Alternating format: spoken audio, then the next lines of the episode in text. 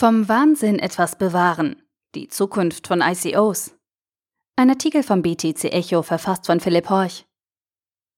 In einer groß angelegten Studie untersuchten Forscher der University of Pennsylvania die 50 finanziell erfolgreichsten ICO des Jahres 2017.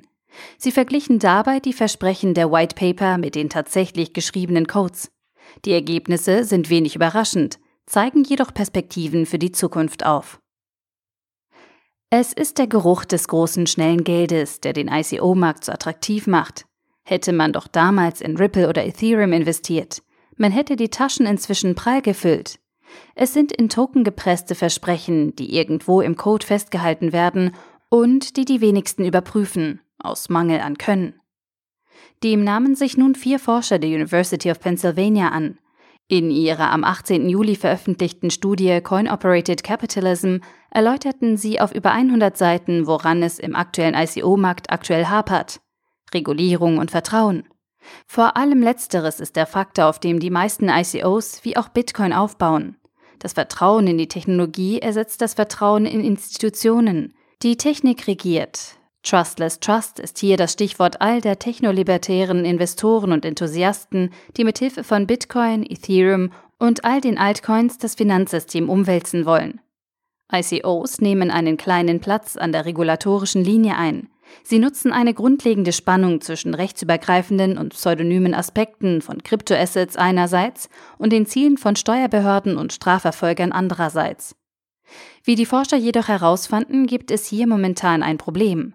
Das blinde Vertrauen in die Technologie ist nicht immer gerechtfertigt, denn sie verglichen die White Paper der 50 wirtschaftlich erfolgreichsten ICO des Jahres 2017 mit dem tatsächlichen Code und fanden heraus, dass die Versprechen nicht immer eingehalten worden sind. So schafften es viele ICOs offenbar nicht, ihren Investoren einen Schutz vor Insider-Trading zu bieten. Pump-and-Dump-Schemata sind letztlich ein bekanntes Phänomen in der Kryptowelt, das man nicht zuletzt auf fehlende Regulierung zurückführen kann. Ein weiteres Problem? Die Zentralisierung. Ein wichtiger Kernpunkt des Krypto-Ökosystems, das man als Stichwort auch in jedem White Paper findet, ist die Zentralisierung. Auch hier fanden die Forscher Ungereimtheiten zwischen Code, White Paper und den Plattformen. So ließen sich viele ICOs codebasierte Hintertürchen offen. Indem sie nicht öffentlich zugänglichen Code in den Plattformen hinterließen, konnten sie stets die Kontrolle über die dezentralen Plattformen behalten. Doch der Markt und die Technologie können noch wachsen. Das belegen nicht nur die Zahlen, denn wie die Forscher der Studie feststellten, haben bis zum Juli dieses Jahres 430 ICOs knapp 14 Milliarden US-Dollar eingesammelt. Im großen Vergleich ist das nicht sonderlich viel. Es ist ein bisschen weniger als das, was Facebook innerhalb eines Tages mit seinem IPO zusammenbekam. Und wie sieht es mit den Fragen nach der Dezentralisierung, dem Vertrauen in die Technik und der damit zusammenhängenden Regulierung aus? Die Studie kommt dann zu dem recht versöhnlichen Ergebnis. Wir glauben, dass es in all dem Wahnsinn etwas gibt, was es zu bewahren gilt. Momentan sieht der ICO-Markt zwar noch nach einer Mischung aus Investmentblase und illegalem Markt aus. Dennoch, in Analogie zur Dotcom-Ära sehen sie durchaus das Potenzial, dass sich die Nadel im Heuhaufen dann doch durchsetzen wird. Einige wenige Projekte, die über die richtige Technologie verfügen, werden überleben. Der Smart Contract ist im Herzen der ICOs und ermöglicht ein ganzes Set an innovativen Praktiken.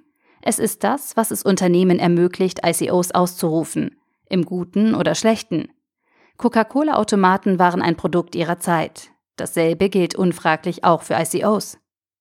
Letztlich komme es jetzt darauf an, einen regulatorischen Rahmen zu schaffen. Dieser könne sowohl von Programmierern kommen, aber auch von Behörden oder Institutionen. Fest steht, der Markt muss wachsen. Der Artikel wurde gesprochen von Priya, Vorleserin bei Narando.